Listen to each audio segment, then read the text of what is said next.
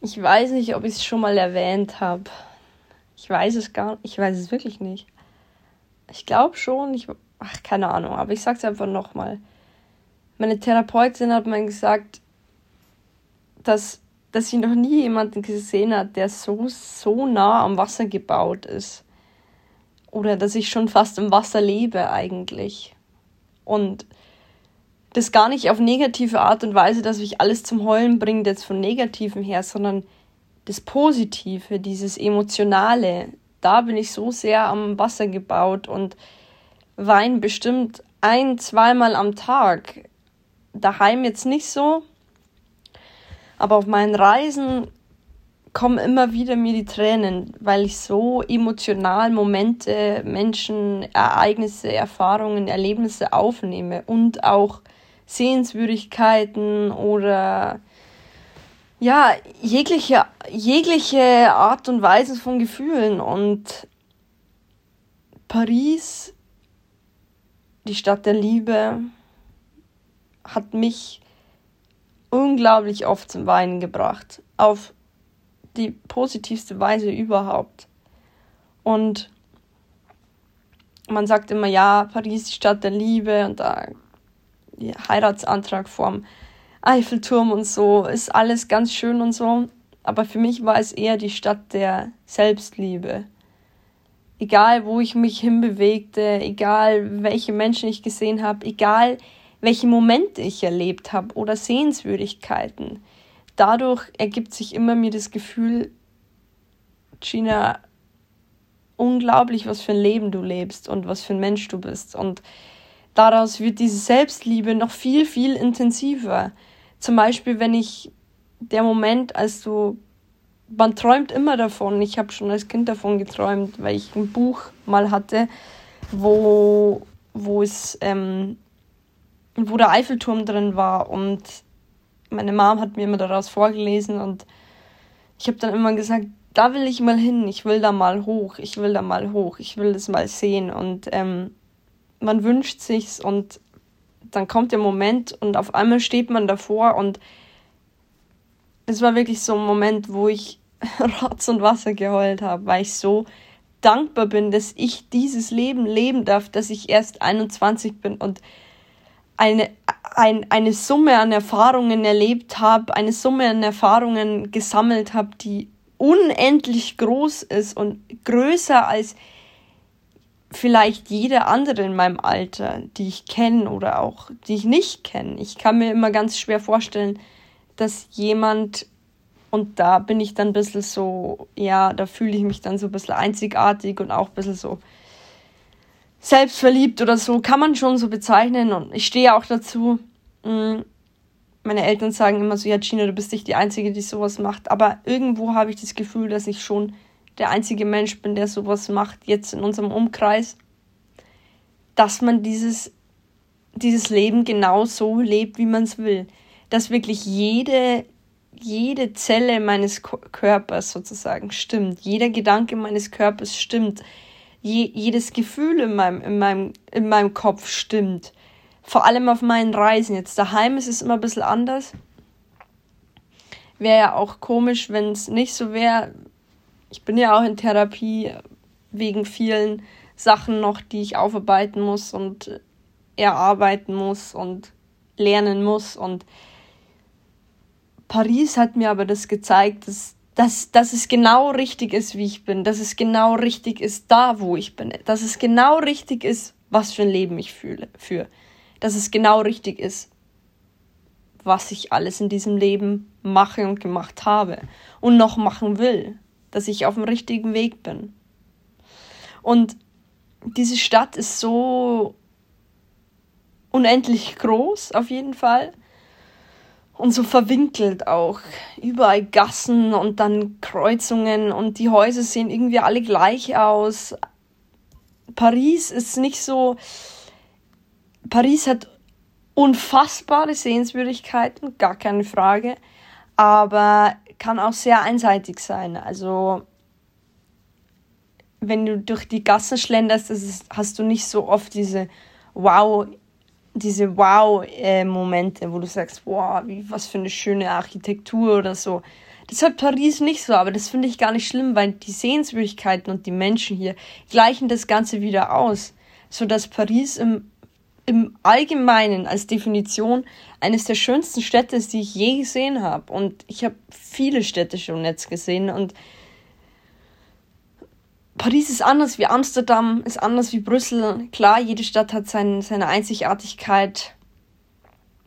Aber von den Gefühlen her hat mir Paris bis jetzt, glaube ich, am aller, allermeisten gegeben. Und ich glaube nicht, dass ich, dass irgendeine andere Stadt mir nochmal so viel mehr geben kann als Paris. Und ich war, ich habe so viel gesehen. Ich habe so viel, so viel, diese ganze Sehenswürdigkeit mir angeguckt. Von die Kirche Sacré-Cœur, glaube ich, heißt Eine unglaublich schöne Kirche von außen, von innen eher so, wie man halt eine Kirche sich vorstellt, so wie man es halt kennt. Aber die Aussicht von da oben, das erste Mal Paris von oben zu sehen. Der Eiffelturm war zwar nicht zu sehen, weil er komplett auf der anderen Seite war von der Kirche, aber mal so dieses Große und Ganze zu sehen, ist unfassbar. Man steht da und man denkt sich nur, unglaublich, unglaublich. Und jetzt sehe ich nur Paris. Wie groß muss dann die Welt sein? So.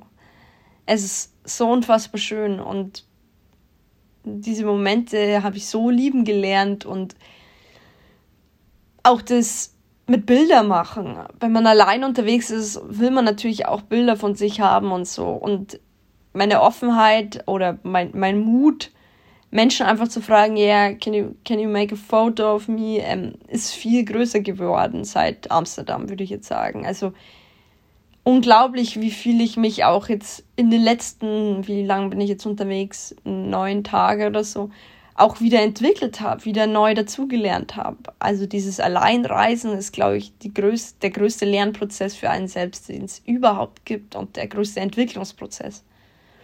Und dann fragt man einfach Menschen, ja, kannst du ein Foto machen, halt auf Englisch und yeah, of course. Und, und es ist null peinlich oder null unangenehm. Man macht es einfach und sagt, thank you very much, you're welcome. Und es ist wunderschön, wenn man diese Offenheit hat. Ich kann mir immer nie vorstellen, dass ein Mensch, der eher schüchtern ist oder ja, der wird, glaube ich, nicht mal alleine reisen gehen, auf jeden Fall, aber keine Ahnung, ich habe auch ganz oft so eine Gruppe von Mädchen oder Jungs oder so gesehen, die da standen und irgendwie versuchten, ein Selfie zu machen, vor dem Louvre zum Beispiel.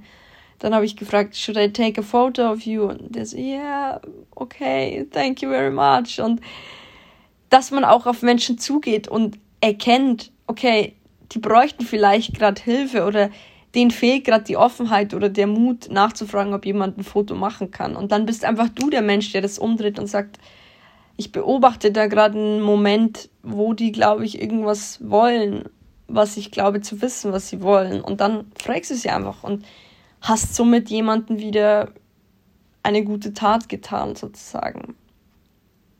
Und keine Ahnung, also Sacre Coeur war auf jeden Fall unglaublich, kann ich nur empfehlen. Und äh, was war jetzt? Genau, die Notre Dame hat man auch gesehen. Das war auch wunderschön und hat mich auch an den Film Der Glöckner von Notre Dame erinnert, den ich auch als Kind immer angeguckt habe. Also irgendwie Brüssel hat viele Kindheitserinnerungen in mir ausgelöst, auf jeden Fall, aber Paris auch. Also vielleicht ist es auch jede Stadt, die mir irgendwie so ein bisschen Kindheitsgefühle zurückgibt und ich schätze es so sehr. Und dann, dann sieht man aber wieder, auch wenn man in diesem schönen Moment gefangen ist, sieht man auf einmal wieder, wie irgendjemand schreit, ja, da ist ein Schwarzer und dann schreit der so, hey, du Rassist. Also habe ich dann auch erlebt und unglaublich, wie dann verschiedene Welten aufeinandertreffen. Du stehst da, liebst diesen Moment gerade so sehr, bist dankbar für dieses unfassbare Leben und neben dir spielt sich aber was ab, was un, unfassbar gemein, unfassbar unverständlich ist sozusagen. Also man bewegt sich in seiner eigenen Welt, aber die Welt außenrum spielt sich ja trotzdem weiter ab und da passieren dann wieder schlimmere oder schlechtere Sachen und diese Vielfältigkeit, vor allem bei mir ist es ja nicht so, dass ich sage, ich habe jetzt so viel aufzuarbeiten oder so viel zu verdauen, was ich alles gesehen und erlebt habe. das sind schon viele Sachen. Aber ich bin ein Mensch, der extrem viel die Menschen beobachtet, sich in Cafés setzt, einfach die Menschen beobachtet. Und jede Mimik, jede Bewegung von Menschen, jede Geste von Menschen, jedes Gespräch unter Menschen, ob ich das verstehe oder nicht, nehme ich so intensiv auf und grinst darüber so sehr. Und dann ist es schon in meinem Herz weil ich es liebe, wie Menschen zueinander sind oder wie Menschen allein sind. Und auch wenn ich in der U-Bahn sitze und sehe da jemanden sitzen, der auf einmal lacht, weil er irgendwas in seinem Handy sieht. Das ist für mich ein intensiver, wunderschöner Moment, weil ich, weil ich die Menschen liebe, so. Und da habe ich dann wieder so nah am Wasser gebaut, dass auch wenn jemand freundlich zu mir ist oder ich auf einmal mega den Spaß habe mit irgendeinem Franzosen oder Französin, Französin und tausche paar Sätze aus und habe aber so dieses Gefühl von, ach Gott, wie schön, mit jemandem Einheimischen geredet zu haben oder einfach geredet zu haben da weine ich. Also ich bin so krass am Wasser gebaut, aber ich liebe diese Fähigkeit an mir, weil ich dadurch weiß, wie sehr ich die Menschen schätze, wie sehr ich Erfahrungen, Ereignisse, Sehenswürdigkeiten, Gefühle, Gedanken und so weiter schätze, wie viel die mir wert sind. Und hätte ich diese Eigenschaft nicht, wäre ich nicht so, wie ich bin. Also da weine ich lieber, als dass ich sage, okay, das sind halt zwei Menschen, die unterhalten sich okay, passt. So sind die meisten Menschen. Also niemand würde in der U-Bahn einen Menschen beobachten und sich denken, wie glücklich der ist. Und dann darüber so ein bisschen Tränen rausdrücken, weil es so schön ist, Menschen glücklich zu sehen, auch wenn es vielleicht nur für eine Sekunde ist. Also diese Fähigkeit liebe ich über alles an mir und wünsche mir so sehr, dass Menschen auch diese Fähigkeit besitzen und ähm, keine Ahnung, vielleicht ist es auch wieder selbstverliebt und so. Keine Ahnung. Aber ich würde es eher Selbstliebe bezeichnen. Und das ist in meinen, meinen Augen sowieso das Wichtigste überhaupt. Und diese Busse auch. Ich bin so viel Bus gefahren. Schwarz natürlich, weil es gibt immer so Lifehacks, wenn du dich in der Stadt in den Bus setzt, dann kommt jemand und sagt, ja, your ticket, dann kannst du sagen, ja, yeah, uh, I'm from Germany, I, I don't know how it goes und bla bla und dann sagen die nie, ja, du zahlst jetzt Strafe, sondern ja, okay, er, er erklärt sie halt dann, dann holst du halt ein Ticket. Aber überhaupt erstmal der Moment, dass jemand nach deinem Ticket fragt, ist in Frankreich, habe ich kein einziges Mal erlebt. Also bin ich halt nur schwarz gefahren und war halt richtig geil. Da sitze ich in den Bus und fast und fast und fast und keine Ahnung. Paris ist so, da ist immer was los wie New York die Stadt ist, die niemals schläft, hatte ich das Gefühl, dass Paris auch so eine Stadt ist, die niemals schläft. Die niemals stillsteht, sozusagen. Und dann stehst du da inmitten dieser Riesenstadt, bist ganz allein und überall um dich rum Menschen und Menschen in Cafés und dann wieder Obdachlose und Paris hat auch ganz viel ähm, Dunkelhäutige, also, ex, also 70 Prozent gefühlt, äh, so dunkelhäutig und keine Ahnung, manche sehen böse aus, manche sehen so lieb aus und sind auch übelst lieb. Dann gibt es wieder, ach oh Gott, jetzt will ich ja nicht irgendwas Falsches sagen. Weiß, schwarz, schwarz, sorry. Ich bin da immer ganz schlecht, was sowas betrifft. Die Menschen einfach. Die Menschen hier sind, die Franzosen sprechen ja eigentlich nicht gern nicht gern Englisch. Aber in Paris ist es anders. Paris ist eben so eine Touristische Jeder will es mal gesehen haben. Jeder will mal zum Eiffelturm. Darum ist da auch dieses Englisch sowieso Standard, dass es hier gesprochen werden muss, sozusagen. Und keine Ahnung, ich war, ich war in einem Waschsalon und habe gefragt, ja, can you wash my wash? can you wash my. Ach, keine Ahnung, was ich gesagt habe. Irgendwas auf Englisch dahin gefaselt und ähm, dann bin ich mit der Frau da voll ins Reden gekommen. Sie hat gesagt, ja, ich soll es nicht bei ihr waschen lassen, weil sie ist so, sie ist so teuer. Ich soll ein bisschen weiter runtergehen, ist noch so ein Laden. Auch diese Herzlichkeit. Und ähm, in jeder Stadt habe ich bis jetzt das erfahren, diese Herzlichkeit. Und aber in Paris nochmal anders, weil ich weiß, dass die Franzosen eher kritischer sind gegenüber Deutschen und überhaupt Touristen. Aber es ist eben Paris und keine Ahnung, ich habe jede Minute mit jedem Menschen, dem ich, mit dem ich geredet habe, ob kurz oder lang, ob intensiv oder oberflächlich, genossen. Jede Minute. Und jede Minute dieser Gespräche könnte ich jetzt euch erzählen, weil ich die so krass abspeichere. Mehr als eine wunderschöne Sehenswürdigkeit. Dieses, diese Inter, Interaktion, diese, wie sagt man? Interagieren, sagt man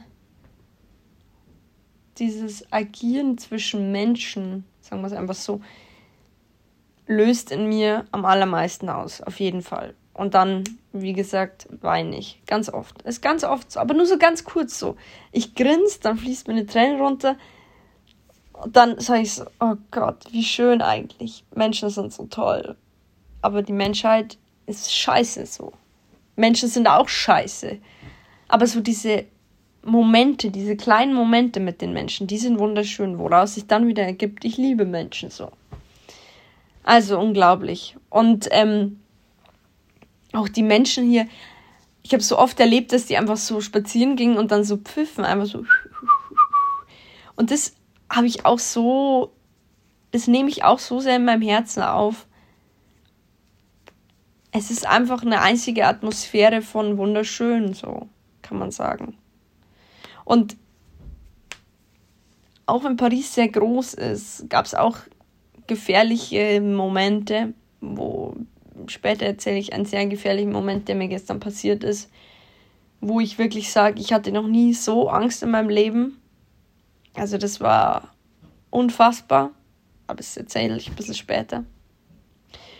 Und Paris ist so nobel. Die Menschen sind so nobel, so schick angezogen.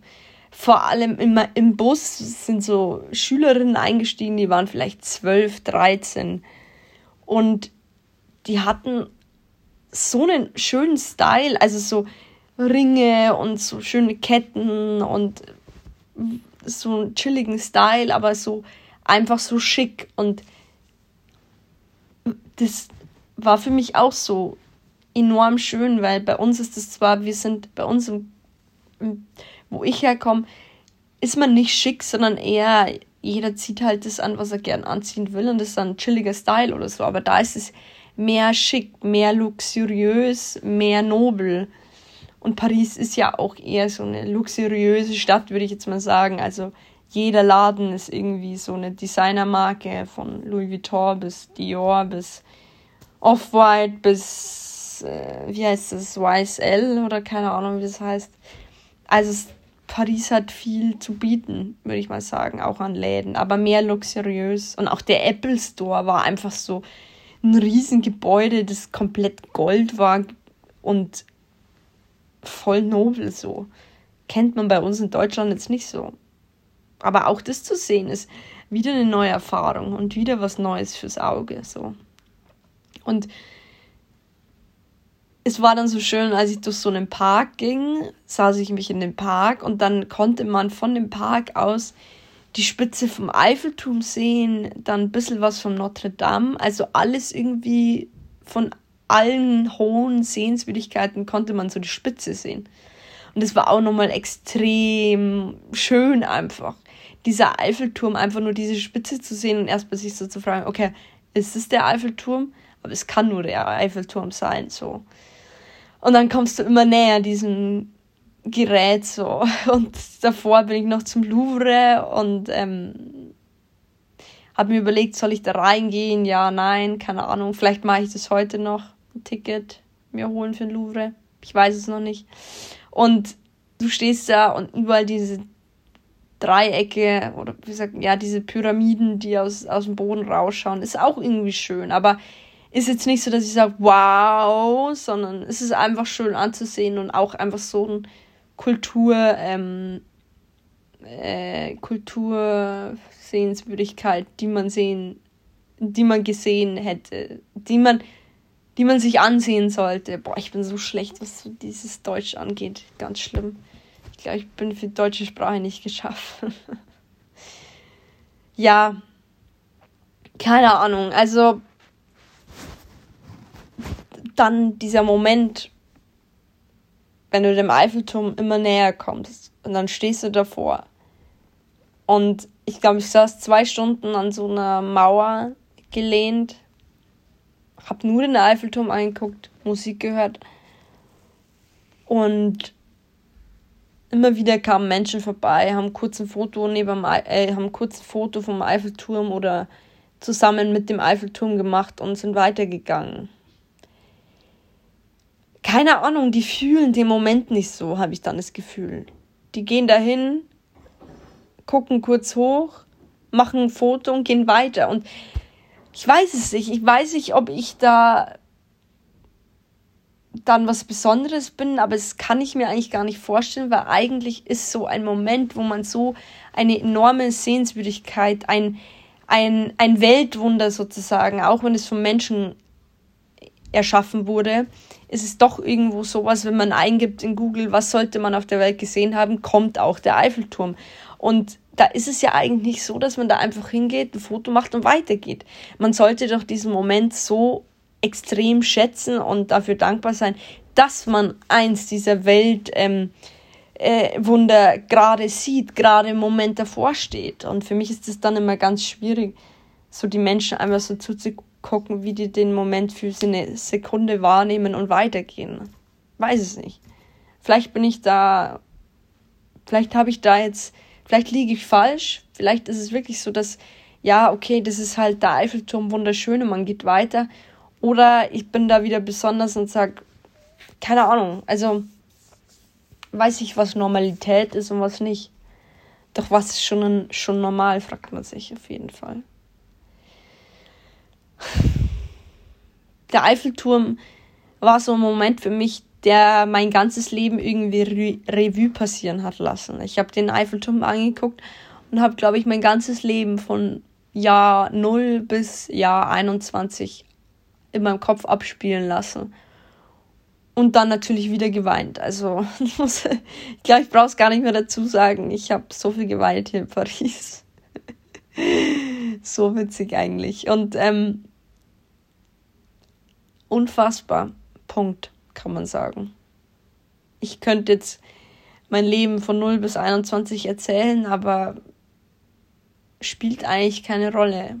Da, wo ich jetzt bin, ist es genau richtig. Und der Weg bis dorthin, wo ich jetzt bin, war auch schwer, unglaublich schwer.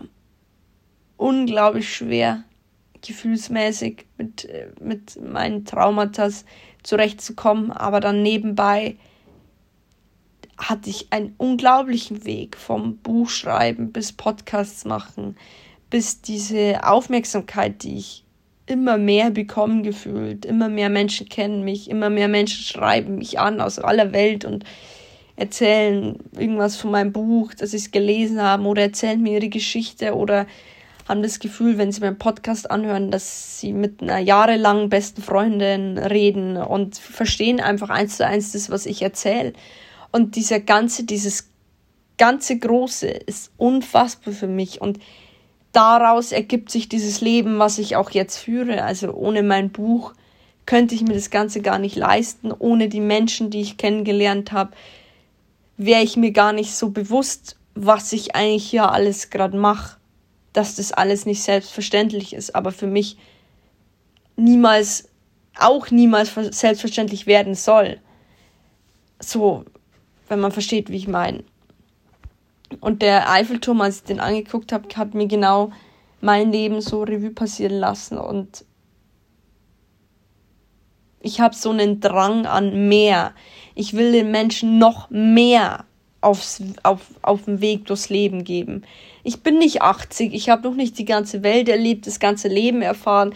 Ich habe noch nicht vielleicht das Schlimmste in meinem Leben erlebt sozusagen. Ich habe noch nicht eine Familie gegründet, was ich jetzt auch nicht unbedingt will. Ich habe noch nicht meine Eltern verloren, mein, meine Katze verloren, meinen Bruder verloren, keine Ahnung. Ich bin noch, ich habe noch jeden aus meiner Familie. Also diese schlimmen Seiten habe ich noch nicht erfahren, aber ich habe das Gefühl, dass ich schon so irgendwo eine Reife habe, die ich anderen Menschen übermitteln möchte und immer sagen will, nicht ich bin die Inspiration, sondern ihr müsst eure eigene Inspiration werden und durch ganz kleine Sachen auf der ganzen Welt euch inspirieren lassen, dann lasst, lässt man sich halt auch von mir inspirieren. Aber im Großen und Ganzen soll man daraus dann seine eigene Inspiration werden. So. Ist schwierig. Ich weiß nicht, wo mich das Leben noch hinführt, aber ich habe irgendwie so viele Pläne, nächstes Buch schreiben, was unglaublich wird, das zu schreiben, wo ich ja schon dran bin und über die ganzen Reisen und alles ganz, ganz intensiv erläutere. Und das wird auf jeden Fall ein Meisterwerk für mich, würde ich jetzt mal sagen. Also für mich, für, für mich selbst und für andere Menschen dann mal sehen. Mm. Und ich will noch so vieles tun. Unglaublich. Aber jetzt ist es erstmal schön, dem Moment zu leben und keine Ahnung, in, in, äh, als ich am Eiffelturm auch saß, kam so ein Junge aus Algerien, der hat mich auf einmal so angequatscht. Und dann hat er auch so gesagt, It's a city of love, but I, I don't have something. Uh, but I don't have someone to love. I don't have love. So, in dem Moment hat er das so gesagt und hat dann so geschmunzelt und auf den Boden geguckt. Und dann habe ich gesagt, you don't need love. You you just need self love. And in in a few day, in a few years, maybe you will find the love that you want. So in dem Sinne. Und es fand er dann auch ganz berührend und dann gesagt, ja, okay, kann ich dann Instagram haben? ganz trocken. Ich so, ja, mein Handy ist leer und ich wollte ihm dann auch nicht mein Instagram geben. Also, man muss sich alles dann irgendwie preisgeben gleich. Aber gut, also, oh Gott, echt. Und ich weiß es nicht, also ich habe so viel gesehen hier. Ich weiß, ich kann, ich kann das nicht unterordnen. Ich kann nichts davon ordnen. Es ist ein einziges Chaos in meinem Kopf, aber ein blumenpflückendes, wunderschönes, faszinierendes, sanftes Chaos in meinem Kopf, in meinem Herzen, in meiner Seele, weil es einfach so schön war, hier zu sein und ich habe so viel erlebt von Menschen, von Ereignissen und was weiß ich. Und ähm, ich weiß es nicht. Also ich habe natürlich auch wieder so Probleme. Ich habe ganz Probleme mit meinen Ohren. Habe ich immer wieder, dass ich nichts höre auf dem rechten Ohr. Manchmal dann auch auf dem linken Ohr. Und das hatte ich jetzt hier in Paris wieder.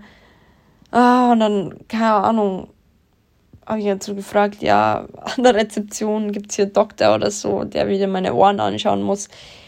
Hab's aber dann ohne Doktor geschafft und hab mir dann in der Apotheke irgendwas geholt und also es gab auch so bisschen Problems.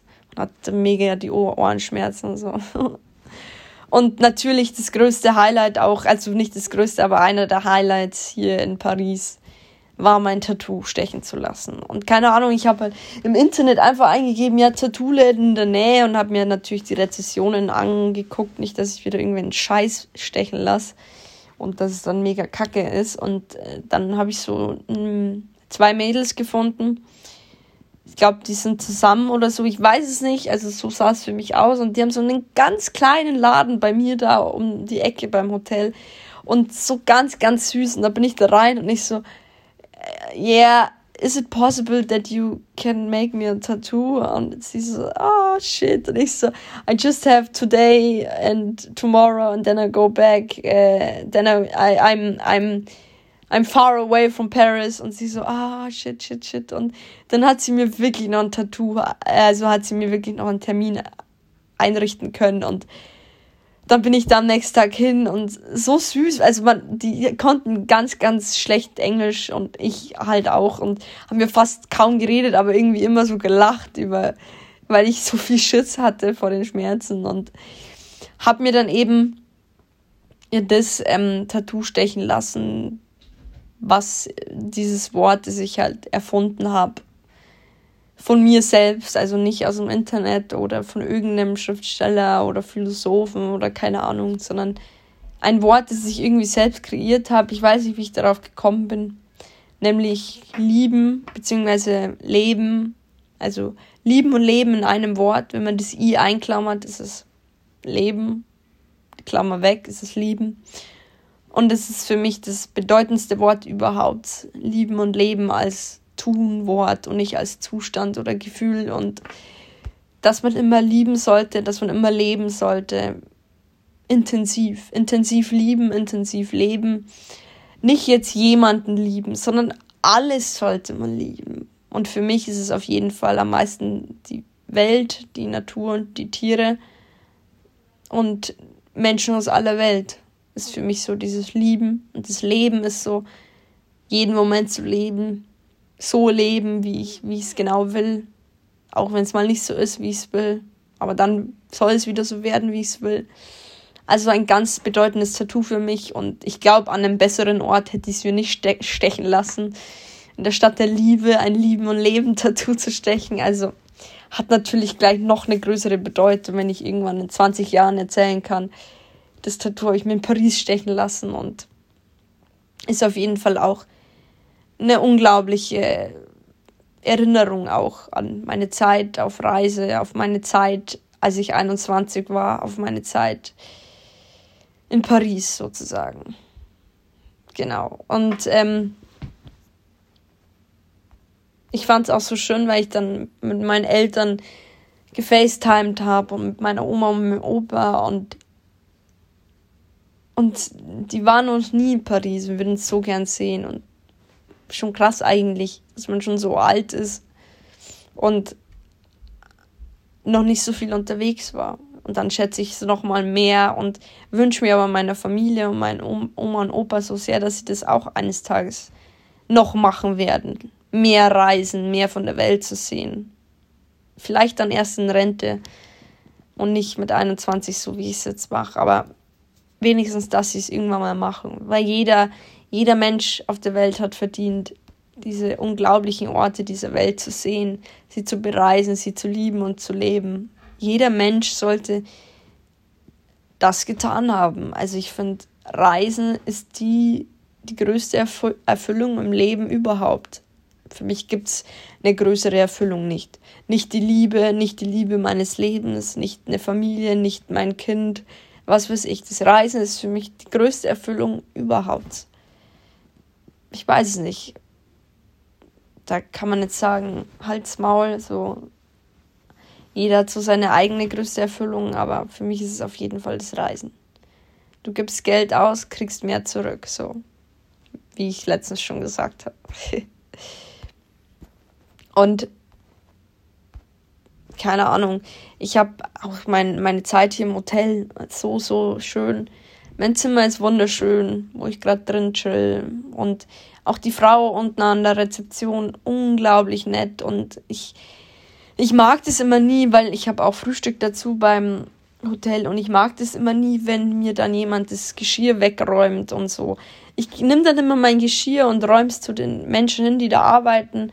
Und was eigentlich nicht meine Aufgabe ist. Aber ich denke mir immer so, ich will mich nicht bedienen lassen, als sei ich was Besseres. Auch wenn es deren Job ist, mein Geschirr abzuräumen. Und deshalb bringe ich es denen einfach. Weil ich nicht will, dass es so rüberkommt, als wäre ich was Besseres. Auch wenn es deren Job ist, sozusagen.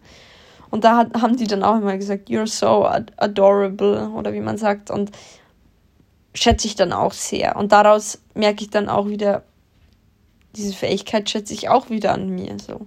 Es ist immer ein Geben und Nehmen auf Reisen. Hin und her, hin und her. Für mich zumindest. Nicht für jeden Menschen.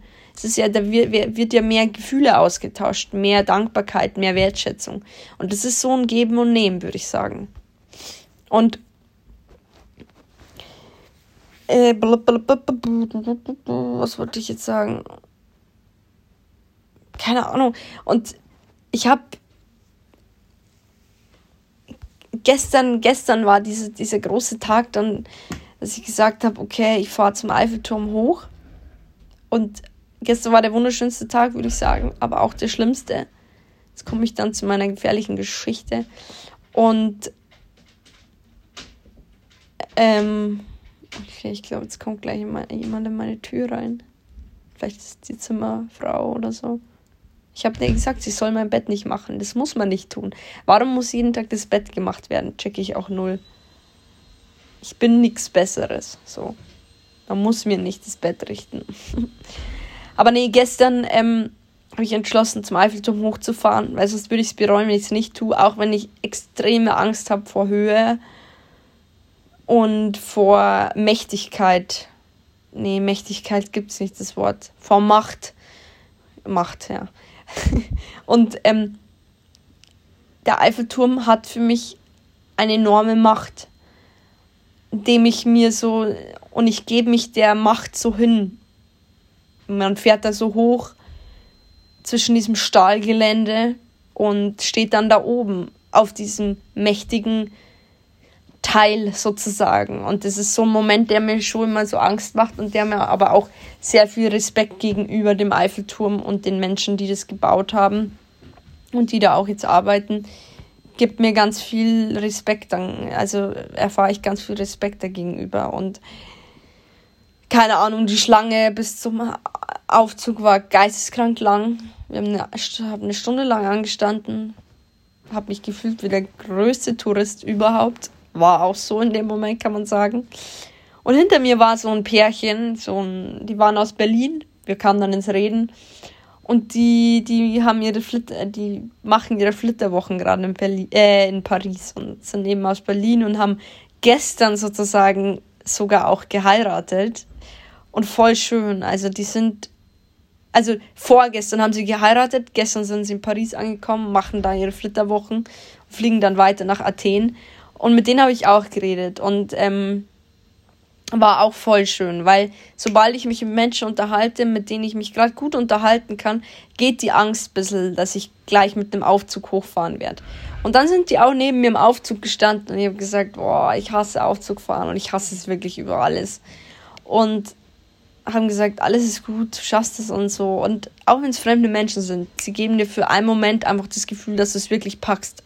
Auch wenn ich selbst das Gefühl hatte, ich schaffe das schon, aber nochmal von dem jemand anderes das zu hören, von einem Fremden sogar auch noch, hatte für mich nochmal mehr Wirkung, würde ich sagen. Und dann stehst du da oben und ich bin da an das Geländer gegangen und natürlich gleich Rotz und Wasser geheult. Und unfassbar.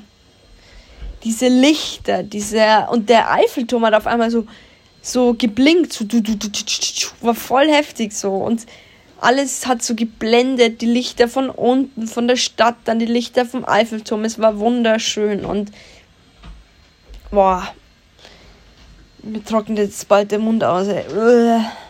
Und ich versuche weiterzumachen. Die Staubsaugt da draußen geisteskrank laut. Ich hoffe, man hört es nicht. Auf jeden Fall, dann stehst du da oben und dir fällt erstmal dein Herz irgendwie in die Hose, rutscht dir in die Hose. Auf jeden Fall.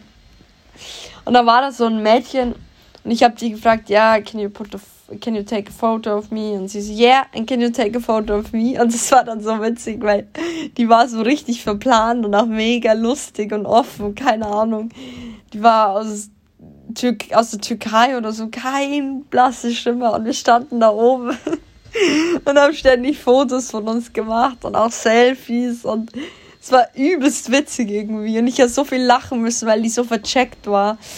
Und dann war mein Handy leer, dann hat sie irgendjemanden gefragt, der ein iPhone hat und hat gesagt, can you put a photo of me? Because your camera is better than mine. Und irgendeine Fremde und hat dann gesagt, ja, can you send it me on email so und hat dann den, den Menschen ihre E-Mail-Adresse gegeben und ich habe ihr dann meine E-Mail-Adresse auch gegeben, weil mein Handy dann eben leer war und dann hat sie mir die Fotos geschickt, die sie von ihrem Handy von mir gemacht hat und so. Also mega witzig und wir standen da oben übelst vercheckt.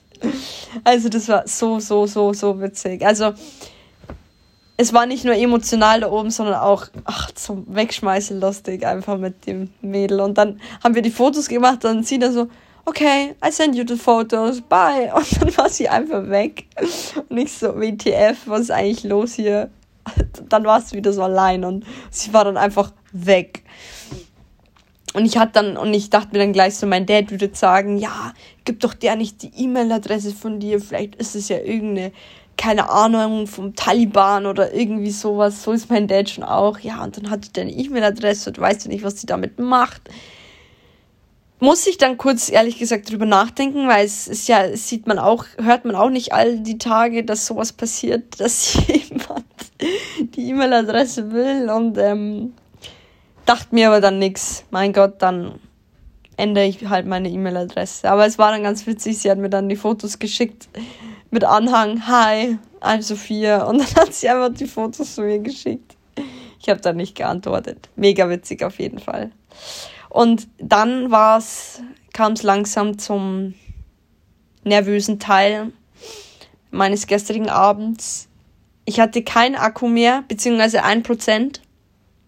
Aber das Handy hat sich schon so aufgehangen ständig, weil es nur noch eine Rede von paar Sekunden oder Minuten war, bis mein Handy ausgeht. Und man muss wissen, der Eiffelturm ist von meinem Hotel weiter weg. Beziehungsweise der Weg vom Hotel bis zum Eiffelturm ist unglaublich verwinkelt. Und ich hatte keine Ahnung, wie ich zurückkomme. Also ich stand da auf dem Eiffelturm blickte auch herum, hatte auch keine Ahnung, in welcher Himmelsrichtung überhaupt mein Hotel ist. Hab dann so schnell wie möglich im Internet, also auf Google, also auf Maps eingegeben, Hotel, wie es zum Hotel geht, welche Bahn ich nehmen muss, welche Metro, welche Station, also welche Metro ich nehmen soll und wo ich einsteigen muss. Dann stand da, ich muss vier, fünfmal umsteigen. Dann gibt's sowas, was ich erst jetzt auf, meinen, auf meiner Zugreise gelernt habe, nämlich wenn mein Akku fast leer ist und ich weiß den Weg nicht zurück, habe ich immer einen Stift dabei und schreibe den ganzen Weg auf meinen Arm. Also mein ganzer Arm ist momentan immer noch voll, ich habe es noch nicht abgewaschen.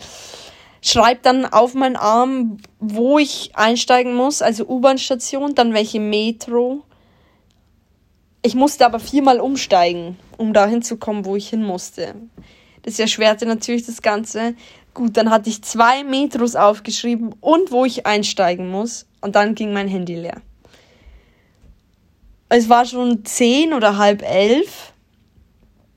Kein Akku mehr. Ich hatte nichts mehr zu trinken.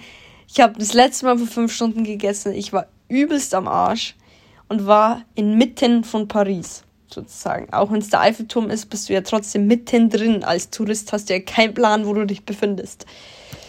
Und dann gehst du los. Und dann fragst du erstmal Security, wo ist eine Metrostation? Die Security vom Eiffelturm. Der so, ja, ja, ich so, ja, ich muss nach Pigalle. So heißt der, das Viertel, wo mein Hotel ist. Dann er so, oh, it's far away. Äh, there's no Metro. Ähm, wo man halt, da ist keine Metro, die dahin führt, direkt. Und er hat gesagt, ja, nimmst du einfach die nächste Metro, die da kommt. Dann hat er irgendwie so geradeaus gezeigt, ja, da ist eine Metrostation. Da war aber keine. Es wurde immer dunkler, also es war schon immer gefährlicher und so. Und in der Stadt, wenn man allein ist, geh nie irgendwelche dunklen Straßen entlang. Geh immer mitten durch belebte Straßen, wo Cafés sind. Und alles. Yeah? Yeah, wait, wartet kurz.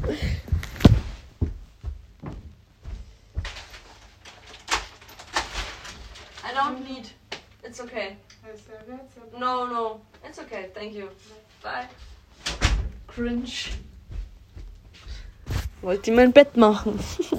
okay, also niemals in dunklen Straßen gehen. Auch wenn es dir das Navi sagt, geh niemals in dunkle Straßen. Geh immer durch belebte Straßen.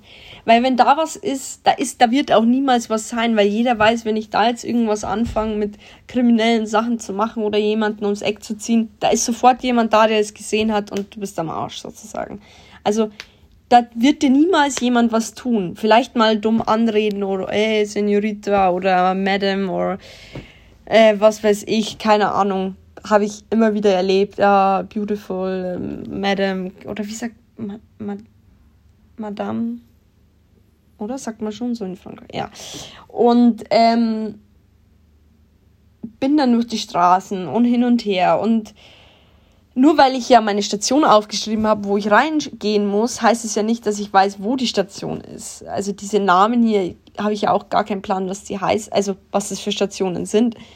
Bin ich rumgegangen, bla bla bla. Irgendwann habe ich es dann gefunden und habe dann mir ein Ticket geholt, war dann die Metro Nummer 2.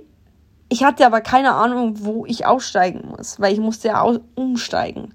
Dann habe ich am Schalter gefragt den Menschen, I'm alone, I'm from Germany, I, I don't have, also ich habe keine Ahnung, wo ich bin, ich habe keine Ahnung, wo ich aussteigen muss. Und dann haben die mir halt, hat der mir halt geholfen und gesagt, du steigst da aus, steigst dann um, bla bla bla. Gut, erstmal Stein vom Herzen gefallen. Man ist dann natürlich, was macht man? Die, die, was mache ich dann immer? Meine Haare zusammen Mütze auf, Kapuze auf, Haare in die Mütze rein, gehen wie so der größte Assi und dann meint auch jeder, okay, du bist einfach irgendjemand oder du bist äh, kein, kein Mädchen oder so, keine Ahnung. Also irgendwie halt so, so un, unscheinbar wie möglich äh, zu wirken. Einfach alles irgendwie verdecken oder so. Und ähm, Kapuze auf ist sowieso immer am besten und Mütze auf. Also würde ich auch jedem empfehlen, wenn man auf Reise ist, eine Mütze dabei haben, Haare reinstecken. Traurig aber wahr, asozial aber wahr, was sonst so passiert auf der Welt. Und ähm, war dann in der Metro, hab's dann geschafft, die erste Station auszusteigen. War immer noch extrem weit entfernt vom Hotel. Gut, dann welch, welch, welche Metro nehme ich dann? Habe ich auf, mein Hand, auf meinen Arm geguckt, die M6, okay. Bin ich raus, wieder durch eine belebte Straße, dann wurde es ein bisschen dunkler, aber ich hatte keine andere Möglichkeit, ich musste da durch. Und dann habe ich gemerkt, dass hinter mir jemand geht. Und der ist ständig hinter mir hergegangen. Da habe ich natürlich so getan, als würde ich telefonieren. Hat den aber gar nicht gejuckt. Bin ich weiter und weiter und weiter. Und dann, der ist, der hat, der ist mir ganz sicher einfach die ganze Zeit hinterher. Weiß nicht, man kann nicht sagen Verfolgung, man kann nicht sagen, das war Zufall, man kann nicht sagen, der musste den gleichen Weg gehen. Keine Ahnung. Aber es war wirklich, wirklich schlimm für mich in dem Moment. Komplett allein, lost und so. Bin ich zur nächsten U-Bahn, keine Ahnung welche U-Bahn.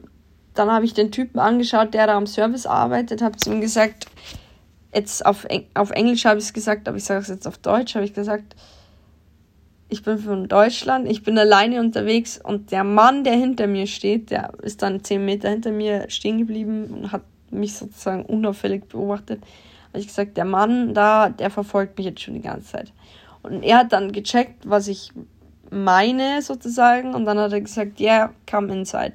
Und dann habe ich zu ihm rein dürfen zum Service und er hat gesagt, you wait here and um, the man goes away. Und glaube, dann bin ich eine halbe Stunde da gesessen und ich hätte nicht gewusst, was ich getan hätte, wenn ich nicht den Mut gehabt hätte oder erkannt hätte, okay, jetzt ist der Moment, wo ich nicht eigenständig handeln sollte, sondern mir Hilfe suchen muss. Hab dann eben dieses enorme Vertrauen und Glück in diesen Menschen bekommen, dass er mir eben geholfen hat und gesagt hat, du gehst jetzt da zu mir rein. Keine Ahnung, vielleicht hätte der mir was angetan. Könnte ja auch sein. Also du weißt ja nie, du kannst ja nie jemanden zu 100% trauen. Also nie. Vor allem nicht auf deinen Reisen und fremden Menschen, auch wenn die nett sind und dir Hilfe anbieten.